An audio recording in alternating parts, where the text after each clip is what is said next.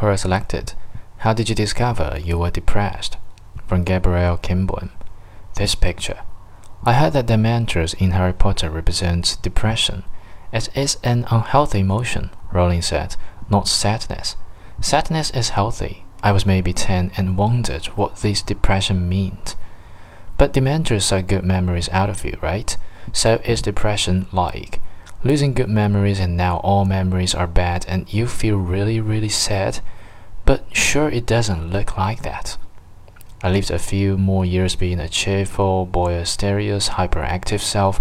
I loved to entertain and chit chat with every person around me just to make them happier and had this phase in my life when I grinned and cheerfully said, Have a good day, to everyone I met, so the world can be a better place. When I found myself feeling like I want to die being the self I've been for years, and looking at people and thinking, Why the fuck should I care? Feeling utterly empty. I thought I was very, very sad. I tried to cheer myself up, didn't work.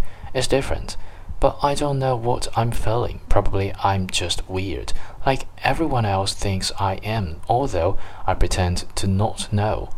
And what I'm feeling is a weirdo sadness. Until I saw that picture. Now the Dementors make sense.